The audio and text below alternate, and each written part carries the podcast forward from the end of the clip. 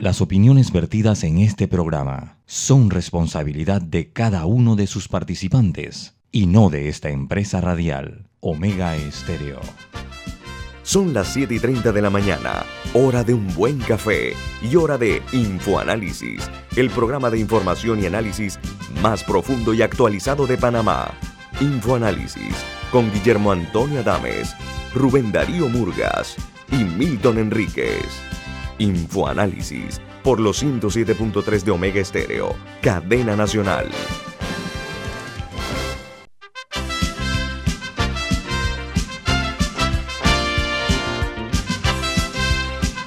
Señoras y señores, bienvenidos. Eh, hoy es 3 de agosto del año 2021 y damos inicio a otra edición de Infoanálisis, un programa para la gente inteligente. Este programa es presentado por... Por Café Lavazza, un café italiano espectacular que usted puede conseguir en los mejores supermercados, pedirlo en los mejores restaurantes y también solicitar servicio por internet a través de www.lavazzapanamá.com. Café Lavazza, un café para gente inteligente y con buen gusto, presenta Infoanálisis. Bueno amigos, damos inicio, como siempre, invitándolos a que nos vean por Facebook Live en video, en vivo. También pueden eh, en la app de Omega Stereo en sus celulares, teléfonos móviles y en su iPad, también en la computadora. Pueden vernos en omegastereo.com y sintonizarnos en el canal 856, canal de cable onda y de igual manera, eh, pueden ustedes también ver el los podcasts del programa eh, que están en Anchor y Spotify, además en Overcast y en iTunes. No hay manera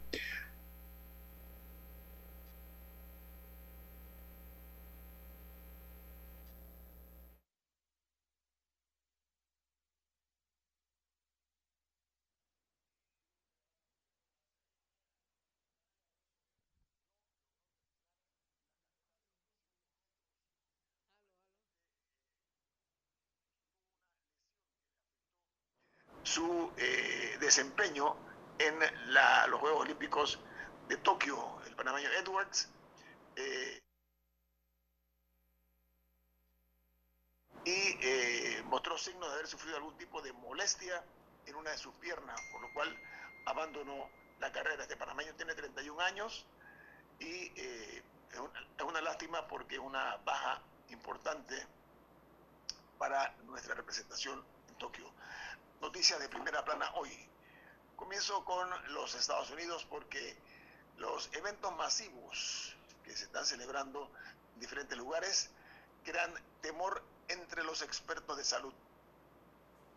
Los casos de coronavirus van en aumento en los Estados Unidos, pero hay un problema en la feria estatal de Iowa que va a atraer más de un millón de personas a una ciudad que se llama Des Moines, eh, vienen provenientes de todo el estado, incluyendo los condados eh, con eh, bajos niveles de, de, vacunación y una prevalencia en el aumento de la enfermedad. Mientras en Portugal, a partir del próximo 15 de mayo, atención, los divorcios y las rupturas matrimoniales y la firma de escrituras se podrán hacer a través de una videoconferencia, ya no tienen que verse físicamente más lo que se vayan a divorciar en Portugal. Dice que los matrimonios han terminado mal, ya no tendrán que verse las caras para poder divorciarse, al menos eh, de forma presencial. Dice que la firma de la escritura y los testamentos sí requerirá asistencia personal.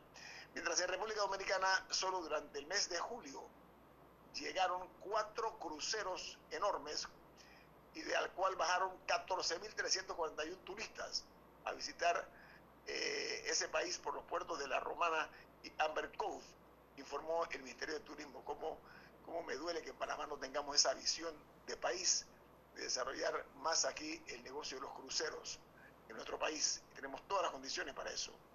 Bueno, en Perú eh, se dice que durante 30 horas el gobierno de Pedro Castillo se tambaleó. Dice que el presidente eh, ha hecho rectificar las posturas radicales de los moderados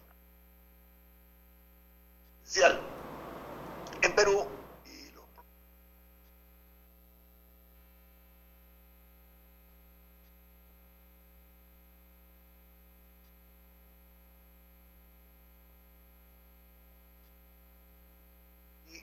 Rosario Murillo sellan una elección a su medida. Dice que el mandatario se postula en esta ocasión por octava vez a la presidencia en un contexto de graves violaciones a los derechos humanos, la persecución que ha desatado contra toda persona que resulte disidente de sus ideas y de sus posturas. Mientras en eh, una noticia importante que Colombia, Paraguay y Chile se reunirán el 11 de agosto para abordar la crisis migratoria, según informa el Departamento de Migración de Colombia.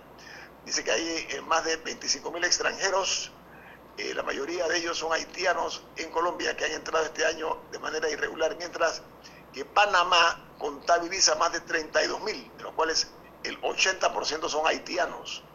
También a la reunión asistirán los ministros de Ecuador, Costa Rica y Brasil.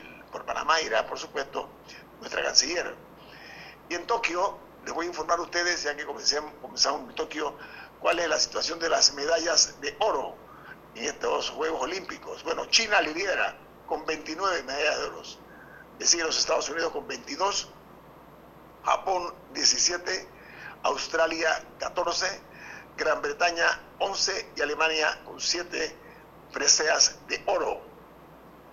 Y en México, en la consulta popular ganó el sí con el 97.7% de los votos, revela el Instituto Nacional de Elecciones. Dice que luego de, contar las 100% las actas computadas eh, con la confirmación de la participación ciudadana del 7.11%, esto es el equivalente a 6.663.208 mexicanos que dijeron sí a esta iniciativa y el 97.7% eh, registró, eh, como dije, eh, 6.511.385 que votaron por esclarecer las decisiones políticas del pasado. Solo un 1.5%, que son 102.000 votos, votaron por el no. Parece que López Obrador va a continuar en esta cruzada contra la corrupción. En Argentina crece la incertidumbre, porque ya hacen 21 días que no llegan desde Rusia las vacunas del segundo componente de la lista para ser aplicadas en ese país hay 1.480.000 personas que ya superaron los 90 días recomendados para completar el esquema de las dos vacunas. Hasta este momento hay un total de infectados de 4.947.030 personas, llegando ya a los 5 millones Brasil y 106.045 fallecidos. En Puerto Rico, pese al repunte de los contagios de la COVID-19 y el aumento de los pacientes hospitalizados, el gobernador de Puerto Rico anunció que no habrá cambios al regreso a clases eh, porque él confía en la vacunación. Dice la nota que eh, en, dos semanas va a comenzar el nuevo semestre en la mayoría de las escuelas públicas de forma presencial en Puerto Rico. Está retando al destino el gobernador de ese país. Continúo con notas que son primera plana en los diarios más importantes del mundo porque eh, resulta que en eh, Argentina crece la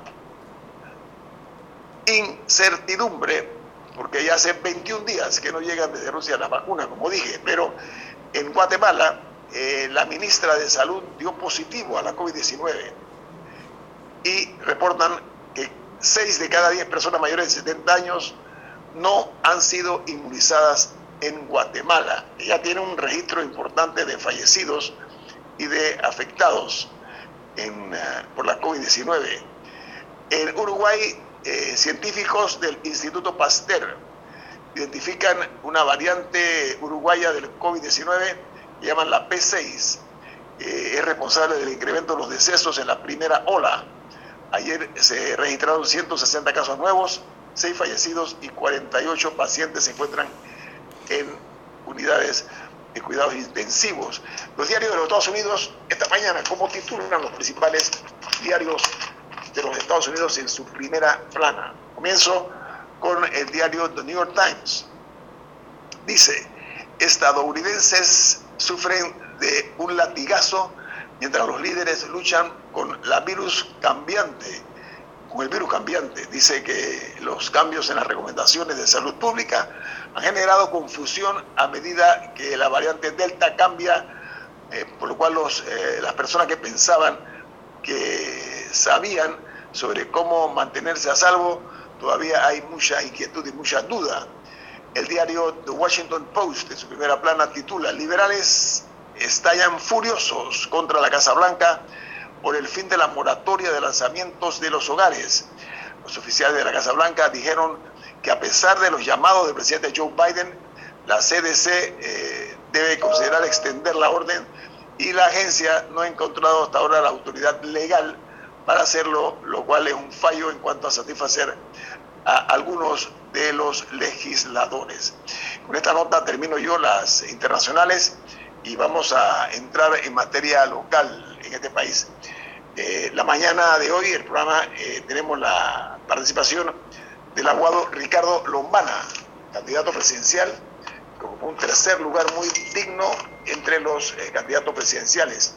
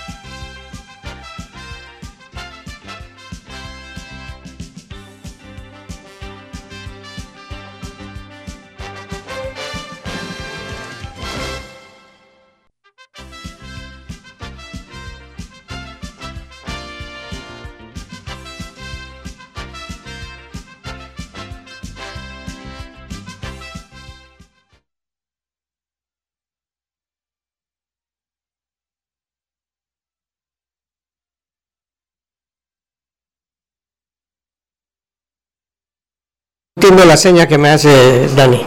Pero bien, eh, lo, importante es que estamos en el aire, pero eh, eh, Milton y Adames no, puede, no pueden entrar.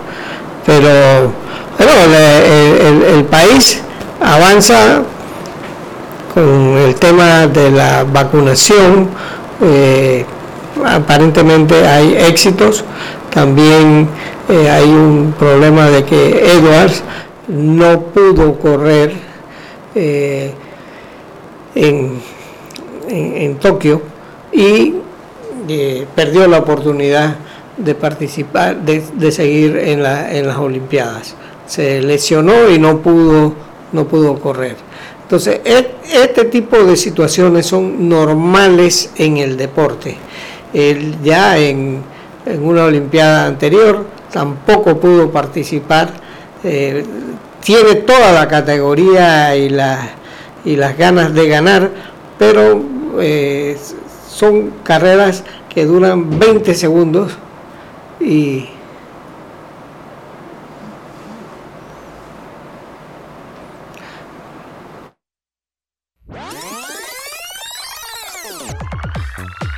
Omega Stereo tiene una nueva app. Descárgala en Play Store y App Store totalmente gratis. Escucha Omega Stereo las 24 horas donde estés con nuestra nueva app.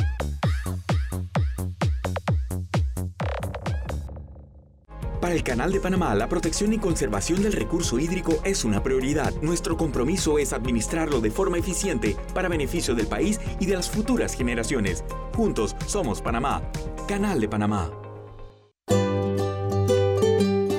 En la vida hay momentos en que todos vamos a necesitar de un apoyo adicional. Para cualquier situación, hay formas de hacer más cómodo y placentero nuestro diario vivir. Sea cual sea su necesidad, en Hogar y Salud los apoyamos haciéndole la vida más fácil, porque contamos con la experiencia necesaria para recomendarle lo que usted necesite. Recuerde, Hogar y Salud les hace la vida más fácil. Visite nuestras nuevas sucursales en Villa Zaita al lado del Super 99 y en Cativa Colón al lado del Super Extra. Estamos abiertos en todas nuestras sucursales del país y le hacemos su entrega de forma gratuita en Panamá Centro. Para mayor información, puede consultar en Instagram y Facebook. FID Cleaning Services Panamá, especialistas en limpieza comercial con más de 15 años de experiencia. Nuestro personal debidamente capacitado le atenderá todas sus necesidades. Utilizamos productos biodegradables. Nuestro plan de limpieza ofrece valores agregados como atención a gerencia, ejecutivos y nebulizaciones. Llámanos al 360-3429 o escríbenos al 6302-9775. 6302-9775. Síguenos en nuestras redes sociales, arroba FYD Panamá. Ya viene InfoAnálisis, el programa para gente inteligente como usted.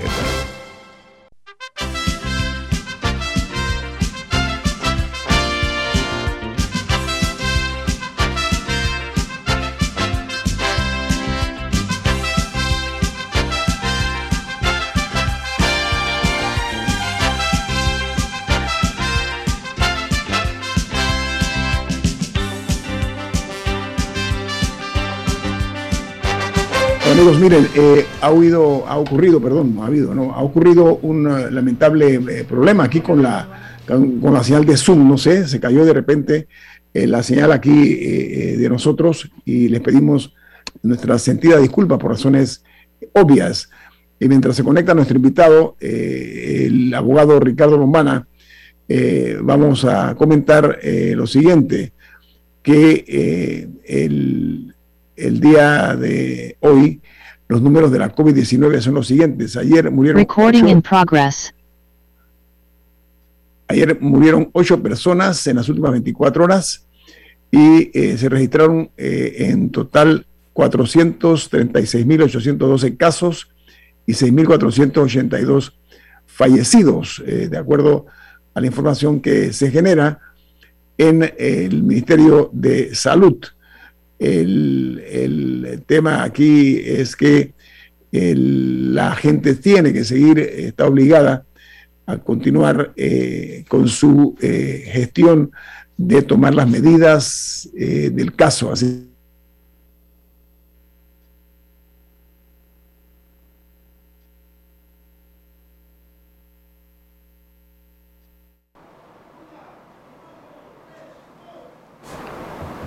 Aló, 1, 2, 3.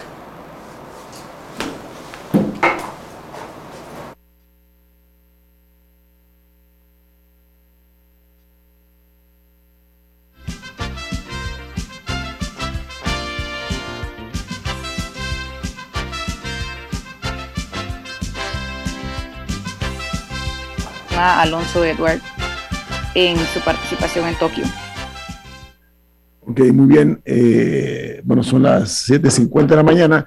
Estamos esperando que el, que el invitado, eh, Ricardo Lombana, se incorpore a, aquí a Infoanálisis. Aquí estoy. Ah, ah buen día, Rick.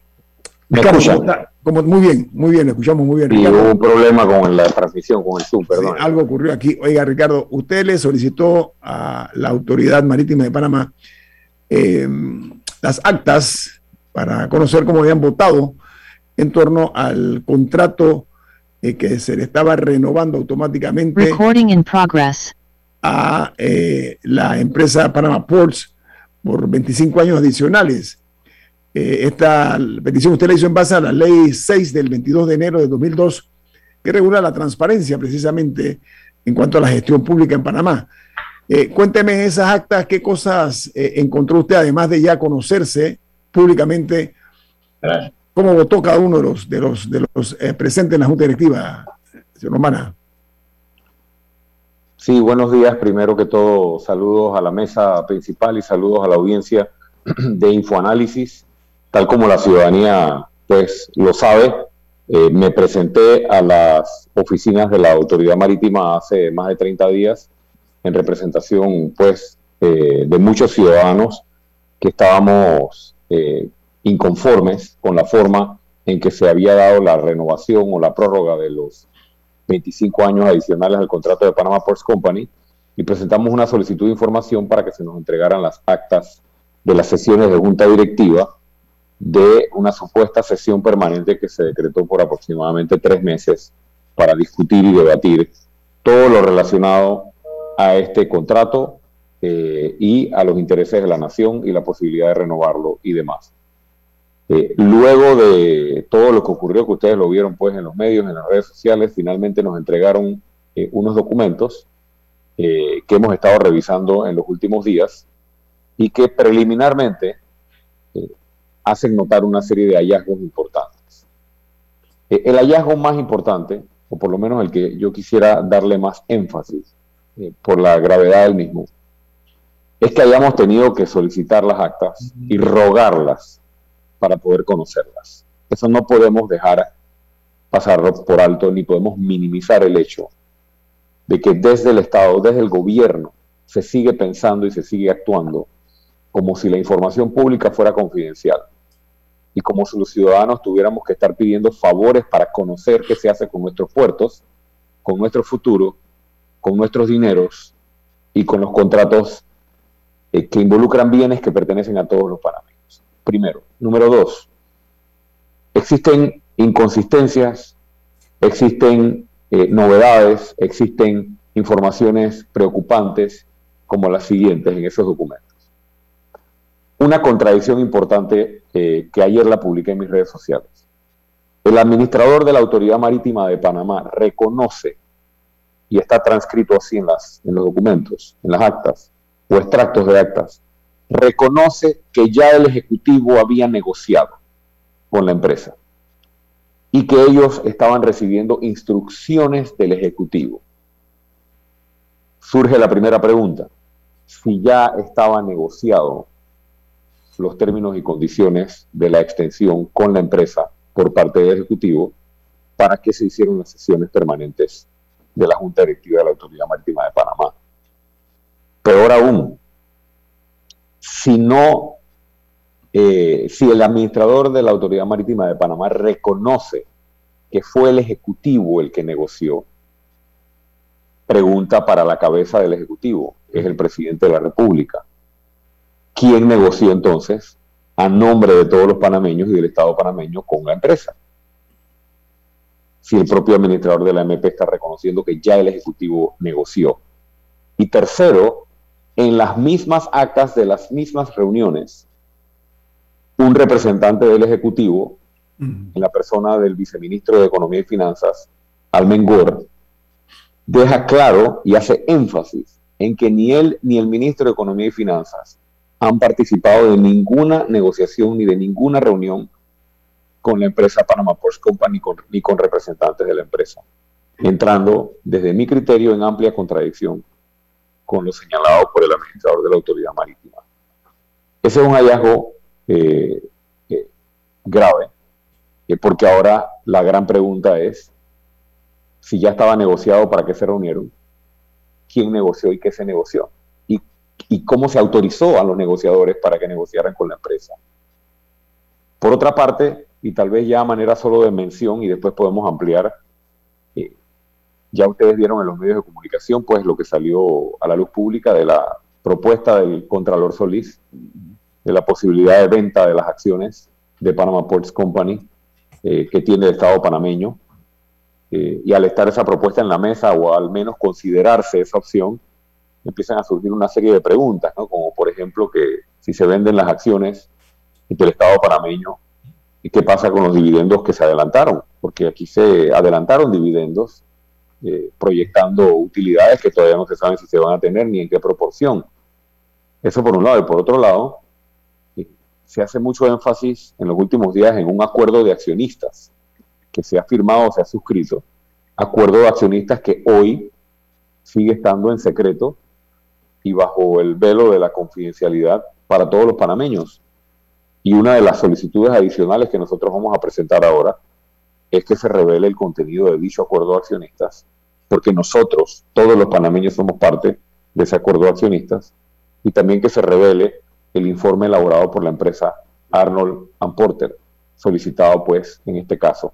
Y finalmente, eh, algunas otras preocupaciones tales como eh, la legitimidad que tenía la Junta Directiva de la Autoridad Marítima de Panamá para tomar la decisión que tomó con respecto a la prórroga, saltándose los procedimientos constitucionales y legales.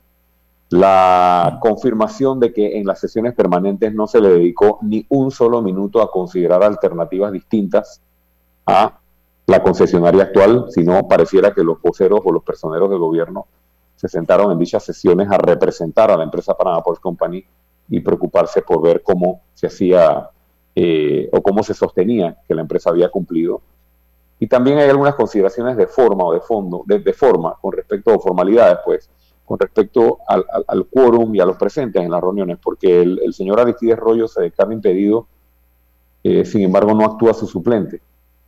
Eh, el administrador del canal o el representante del canal de Panamá tampoco participa y no se activan suplentes. Eh, hay una ausencia notoria de ministros de Estado que forman parte de esa junta directiva que no estuvieron en la discusión o en una discusión tan importante como esta. Y llama muchísimo la atención, pues, estos aspectos y otros que están por conocerse de esta trama, que no surge ahora, que tiene muchos años, la trama de Panama Ports Company, este, una empresa eh, que está sostenida bajo un contrato que consideramos lesivo para los intereses de los panameños.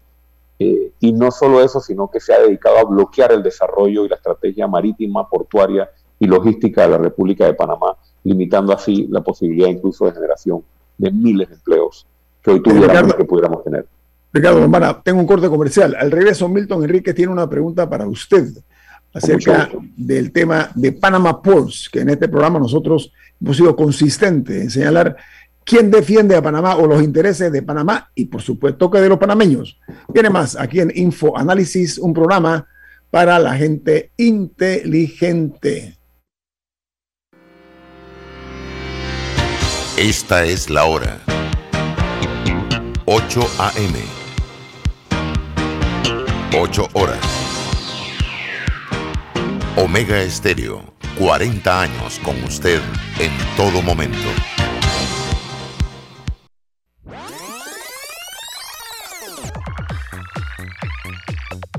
Omega Stereo tiene una nueva app. Descárgala en Play Store y App Store totalmente gratis. Escucha Omega Stereo las 24 horas donde estés con nuestra aplicación 100% renovada. Petróleos Delta. Es como el amor por nuestra tierra está en todo Panamá.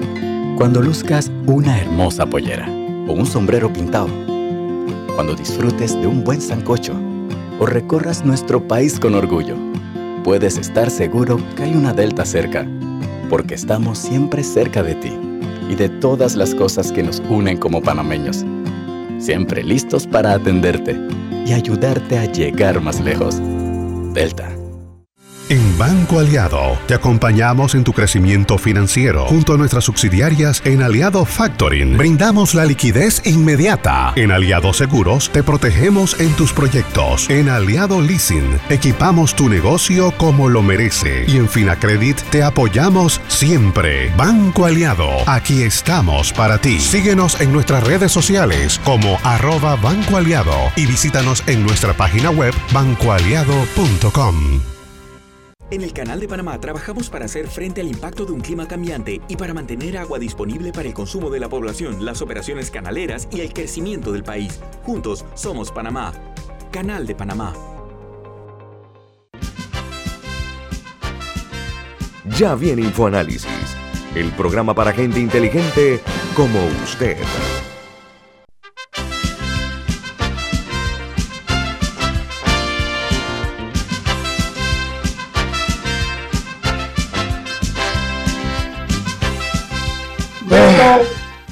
PO es la forma más segura y confiable de traer sus, compras por internet eh, y de sus eh, empresas. Servicio aéreo y marítimo semanal con entrega gratis. Seguimiento en vivo de sus pedidos por medio de nuestra aplicación. Para más información, llamar al 6255-4285. Repetimos, 6255-4285. Rento Pio Box. Rento V de Veloz. Muy bien, Emilton, usted tiene una pregunta para nuestro invitado Ricardo Lombana sobre el tema del contrato de Panama Ports. Adelante, Milton. Sí, antes de todo, un saludo al coequipier Ricardo Lombana, que varios años estuvo aquí en, como miembro del equipo de Infoanálisis. Y ahora, a pesar de que un medio lo calificó de mero activista político, es realmente el presidente de un partido en formación a punto de alcanzar a unos cuantos cientos de firmas de alcanzar el mínimo legal para ser un partido legalmente constituido y es un candidato presidencial que quedó en un honroso tercer lugar en las últimas elecciones, así que mucho más que un activista político. Pero yo me pregunto si eso de que el partido de Ricardo Lombana está a unos cientos de, firmas de constituirse, de que él haya pedido esta información a la autoridad marítima a la cual tenemos derecho todos los panameños, pero que Ricardo la pide en ejercicio del derecho de la ley de transparencia y que luego la respuesta haya sido trunca, lo hayan confundido con el movimiento independiente Movin y por último que esté circulando en redes unos aparentes documentos que acusan a, Ricardo Lombana de ser parte del equipo legal de la autoridad marítima que negoció la equiparación en el gobierno de Mireya Moscoso. Si es que has tocado un nervio y, ahora mismo hay una reacción para descalificarte o disminuirte, y hasta dónde estos documentos sobre que tú habrías sido parte del equipo legal de la autoridad marítima en la época de la equiparación, eh, son ciertos o son fabricación. Así que quisiera eh, ese contexto político alrededor de tus actos, eh, si lo pudieras explicar un poquito más. Voy a empezar por la parte del nervio. Por supuesto que toqué un nervio y ahora lo voy a agarrar y lo voy a torcer, porque no voy a detenerme. Desde que yo me metí en la vida política, lo único que han sabido es buscar a ver de qué se agarran para querer descalificarme, porque, porque saben, porque los sinvergüenzas, porque quienes han saqueado este país, estando en gobierno y los que se paran detrás cerca de los gobiernos, saben que si yo llego a ser presidente de la República, sus sinvergüenzuras y sus negociados se ponen en riesgo. Entonces hay que detener a Ricardo Lombana de alguna manera. ¿Y cuál es la fortaleza del movimiento de Lombana? La credibilidad. Entonces vamos a hacer lo posible por hacerle creer a la opinión pública que él está descalificado para combatir la corrupción, para hablar de la corrupción, para hablar de los corruptos, queriendo mezclarme, para decirlo tal vez en términos coloquiales, querer meterme a mí en el mismo balde o tirarme en el mismo abanico que los sinvergüenzas. Eso es lo primero. Entonces estas técnicas este, la utilizan eh, estos grupos cuando se ven amenazados y no nos van a detener. Mire, eh, eh, mira Milton y, toda la audiencia de Infoanálisis. Jamás he criticado el hecho de que ser funcionario es malo. Jamás. En la campaña fue toda una discusión que yo fui funcionario tres años o dos años y tanto en el gobierno de Martín Torrijos, como si eso fuese malo. lo malo no es eso, ni nunca ha sido eso. Lo malo es pasar por el servicio público y salir como un corrupto. Ese es el problema. La mayoría de los funcionarios salen sin manchas. Yo me gradué de la Facultad de Derecho y conseguí un trabajo a mucha honra en la Autoridad Marítima de Panamá por dos meses.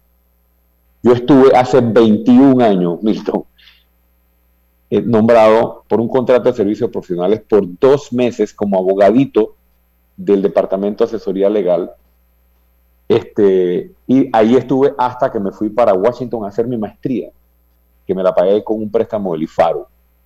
Este, ahora, como eso ocurrió en el gobierno de Mireya Moscoso, y yo supuestamente soy PRD, recuerden, y supuestamente soy eh, varelista también, este, y supuestamente eh, represento toda clase de intereses, porque aquí me ponen el sombrero que me quieran poner dependiendo de cuáles son los nervios que yo toco. Dos meses estuve allí, pero como eso fue en la administración que hizo la equiparación, ¿no? este, la vergonzosa equiparación por la que nunca nadie resultó ser responsable. Entonces ahora quieren hacer ver que este abogadito recién nombrado en la, en la Dirección de Asesoría Legal fue contratado para formar parte del equipo que decidió o evaluó la equiparación. Me parece absurdo, ridículo.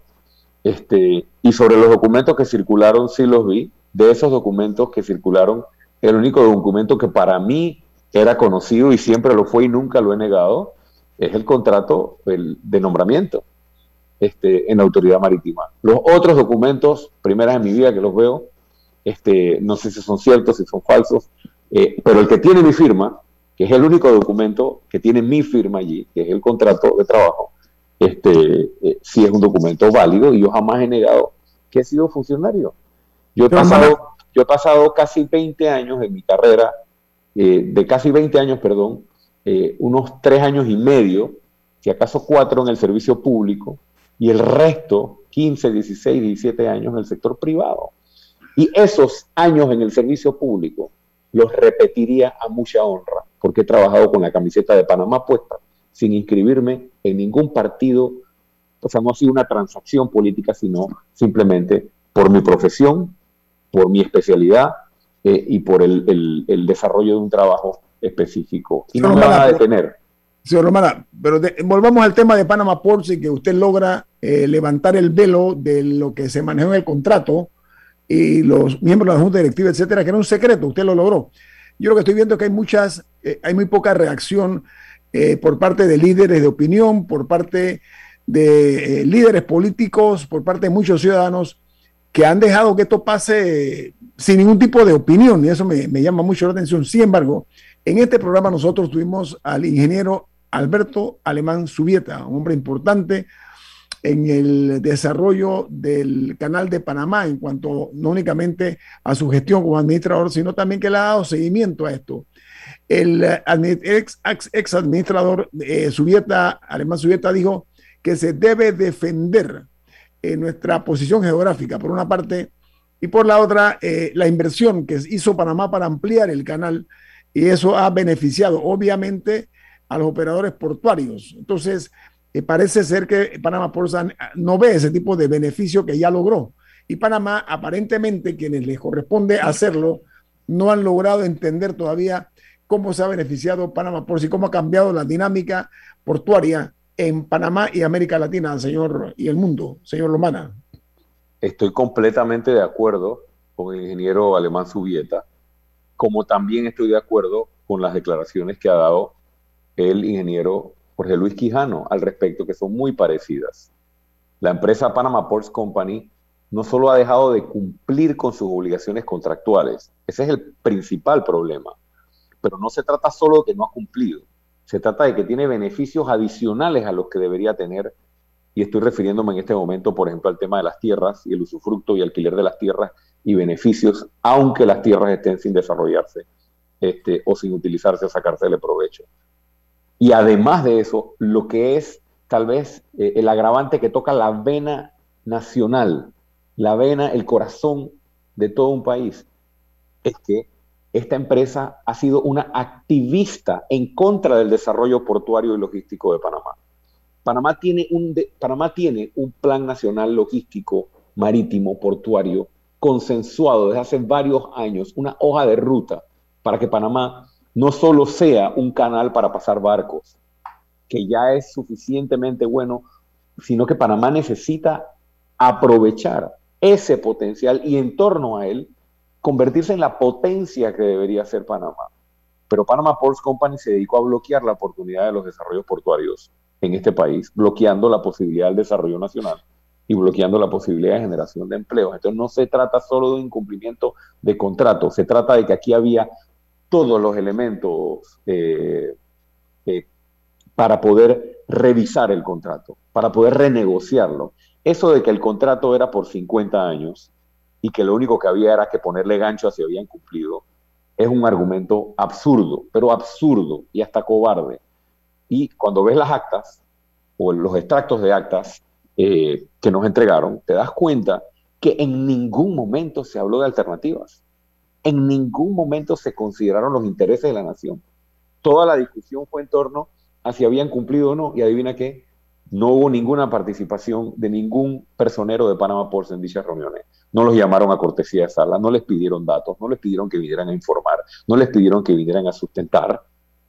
Todo fue, vamos a ver cómo confirmamos que han cumplido el contrato, que me parece lamentable, vergonzoso, y sí veo que hay figuras políticas que no se refieren al tema, ellos tendrán sus razones, yo no me voy a meter en eso, pero aquí se están afectando los intereses de los panameños, seriamente. Camila. Si el contrato ya estaba negociado, según lo que usted comenta, que las actas eh, mencionan sobre del director de la AMP, ¿qué se habló en la reunión? O sea, si no fue la negociación del contrato, ¿qué sí se habló en la reunión? Bueno, en la reunión se habla de muchas cosas. En, las actas se hablan de muchas cosas. Se habla de los arriendos de las propiedades, eh, se habla eh, de si el contrato es de 50 años o de 25 años, se habla del informe de Contraloría, la auditoría de la Contraloría, que demuestra supuestamente que la empresa sí cumplió. O sea, estaban como validando eh, el cumplimiento de la empresa. O sea, era una discusión, Camila, que parecía más de representantes de la empresa Panama Ports que de representantes de los panameños cuestionando el cumplimiento de la empresa o buscando alternativas. También se discuten otros temas que no tienen que ver con Panama Ports. Eh, hay ciertos ciertas personas que también se declaran impedidos, sobre eso también se habla en las actas. El viceministro Almengor de Economía y Finanzas también hace un planteamiento, pero en ningún momento la discusión es sobre la negociación o sobre si se debe o no autorizar la prórroga. Y eh, Ricardo, dice, dice un oyente que si al vender las acciones, Panamá perdería capacidad de fiscalización sobre la empresa, porque al ser accionista, accionista minoritario tiene una serie de derechos, incluyendo la posibilidad de pedir auditorías forenses, etcétera, y que al perder la calidad de accionista, Panamá perdería capacidad de fiscalización de lo que la empresa dice que se gana o no se gana. la respuesta al regreso, Milton, la respuesta al regreso, porque Ricardo creo que puede eh, ampliar sobre eso. Nuestro invitado, Ricardo Lombana, esta mañana estamos analizando lo que él encontró en las actas de la reunión de Junta Directiva de la Autoridad Marítima de Panamá con relación a la intención que hay de renovarle por 25 años más el contrato por los puertos eh, de Balboa Cristóbal. Así que al regreso estamos nosotros aquí con Ricardo Lombana en Info Análisis. Este es un programa para la gente inteligente. Omega Stereo tiene una nueva app. Descárgala en Play Store y App Store totalmente gratis. Escucha Omega Stereo las 24 horas donde estés con nuestra aplicación totalmente nueva. VIP Desinfectante en aerosol está certificado por un laboratorio que cumple con los protocolos EPA de Estados Unidos que elimina el coronavirus causante de la COVID-19. Confía en VIP Desinfectante para proteger a tu familia y mantenerla a salvo de la COVID-19. Utiliza VIP todos los días para desinfectar las superficies. VIP, un toque lo cambia todo. El Canal de Panamá cumple 107 años. Gracias al talento y compromiso de los panameños, hoy como siempre, seguimos sirviendo a la nación y al comercio mundial. Juntos somos Panamá. Canal de Panamá. La gente inteligente escucha InfoAnálisis. Los anunciantes inteligentes se anuncian en InfoAnálisis. Usted es inteligente. Llame al 269-2488 y todos lo sabrán. Infoanálisis, de lunes a viernes de 7 y 30, 8 y 30 de la mañana, en donde se anuncian los que saben. Inundado de papeles en su oficina. Gasta mucho tiempo buscando documentos y archivos. En Solutexa digitalizamos los documentos de su empresa y le proporcionamos un software poderoso y fácil de usar para que pueda organizar y encontrar esos documentos escaneados. Llámenos al 209-4997 para un demo sin compromiso. Solutexa, expertos en digitalización y gestión documental.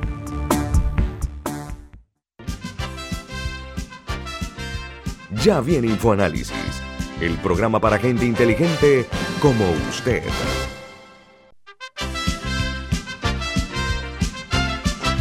efecto de la venta de las acciones. El efecto, decía Milton, un oyente preguntaba, el efecto de la venta de las acciones de Panamá en los La intereses. hipotética, si se diera. Si se diera. Si perderíamos capacidad de fiscalización. De- definitivamente que perdemos capacidad de fiscalización como accionista. Eh, no sería una jugada favorable para el Estado. Eh, aunque existe una legislación eh, que a Panamá le permite este, fiscalizar toda la actividad portuaria, eh, independientemente de que seas accionista, esté concesionada o el modelo que sea, creo que eso no llega este, o se pierde si además de eso no se tiene la capacidad de fiscalización interna o todos los derechos que tú tienes como accionista minoritario, en este caso Panamá siendo socio, pues teniendo un porcentaje. Me preocupa que el gobierno está desesperado por ingresos, ¿no? y, y en ese contexto se plantea la venta, porque la situación económica, del- o sea, las finanzas públicas están muy comprometidas y hay que procurar que este caramelo de una posible buena oferta por la compra de las acciones, pan para hoy, hambre para mañana, este, pues sea, sea que eh, eh, tengas, encuentre terreno fértil en un terreno, en una, en una situación, un contexto como este. Y no creo que deba ser el camino. Creo que debe ser todo lo contrario eh, a lo que Panamá debe apostar. Camila. Eh, dos preguntas. Primero, si alguien votó en contra, o sea, si alguien, si hubo algún tipo de, de disenso en algún momento y, y de parte de quién vino, si lo hubo. Y eh, la segunda pregunta sería, ¿y ahora qué? O sea, ¿qué, qué, qué opciones quedan?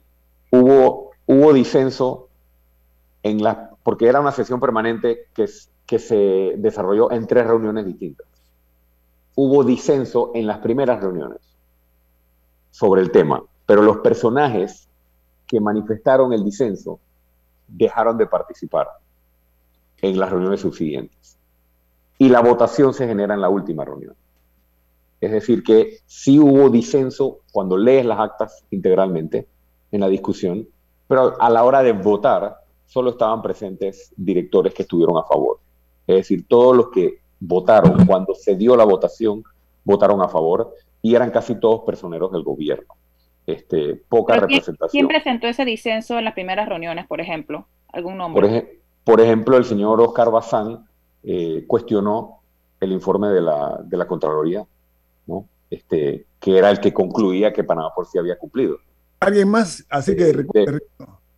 Bueno, eh, sí hay otros, incluso otros que se declararon impedidos, pero que luego afuera, luego afuera, bueno, el, el- el señor Aristides Arroyo se declaró impedido y los personeros de la autoridad, del Canal de Panamá este, se manifestaron impedidos, pero el Canal de Panamá institucionalmente y a través de sus administradores ya se ha manifestado en contra de lo que está haciendo Panamá Ports Company. Así que es evidente la posición que ellos asumirían. Eh, y luego el señor Oscar Bazán presenta su renuncia eh, o se retira, pues por razones personales, eh, cosa que llama mucho la atención. Entonces él sí había manifestado algunos cuestionamientos iniciales.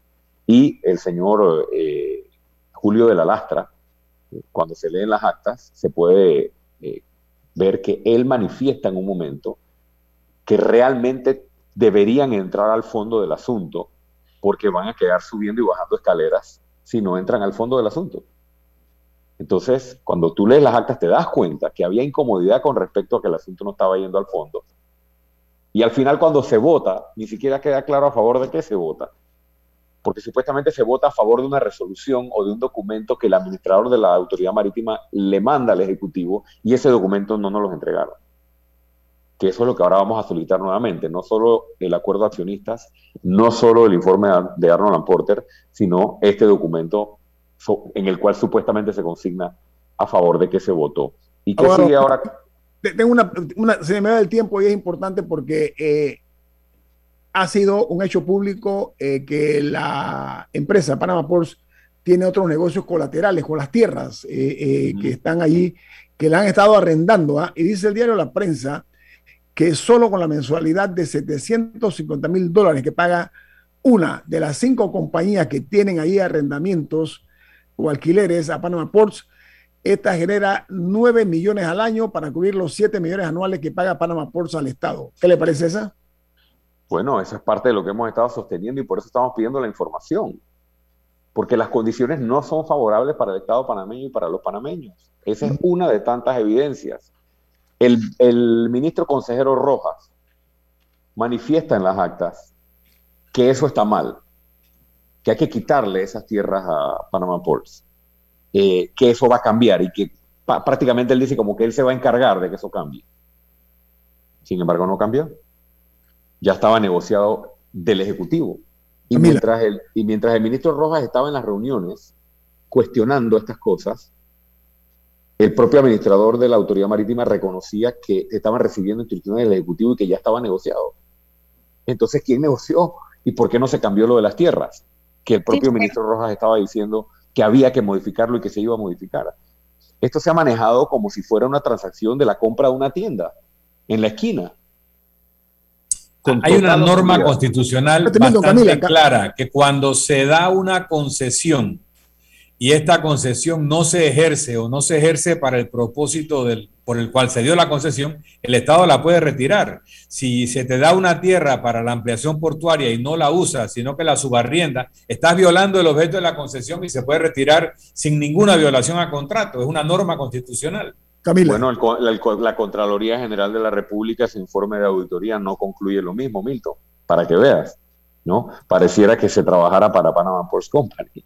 Camila. Esa norma es clara y es de nivel constitucional. Camila me hizo otra pregunta que era que... Tomando un poco para recapitular, eh, ¿sabes? ¿Qué pasa ahora? ¿Ya es leche derramada y lamentaciones que no van a llegar a ningún lado o hay alguna avenida todavía para que Panamá reclame mejores condiciones de alguna manera u otra? Hay dos, dos cosas que quiero decir sobre eso. Sí hay acciones que se pueden tomar. Primero, tener todos los elementos. Por eso ahora vamos a pedir más información. Por eso vamos a pedir los documentos que acabo de mencionar que hacen falta, porque ahora nos dimos cuenta que existen otros documentos que no han revelado, y eso nos va a tener, o si, nos, no si nos lo entregan, nos lo entregan, nos daría todos los elementos para decidir las acciones judiciales. No sabemos exactamente hacia qué acción judicial específica debemos apuntar todavía, porque estamos terminando de analizar estos documentos, pero sí nuestro equipo legal está evaluando presentar acciones para echar para atrás esta renovación o esta prórroga. Y si eso no ocurre, yo también quiero aprovechar para decir, porque ustedes saben que yo ando. Y yo soy aspirante a la presidencia de la República y voy a aspirar nuevamente a la presidencia de la República. Y si yo llego a ser presidente y no se hace nada en los años anteriores, pues utilizaremos todos los mecanismos constitucionales y que nos da la ley para revisar todas las actuaciones que hayan ido en contra de la Constitución, incluyendo las de Panama Ports u otras eh, relaciones que tiene el Estado panameño para que se le deje de jugar vivo a los panameños. Que en, el fondo, en, el fondo, en el fondo, eso es lo que estamos peleando.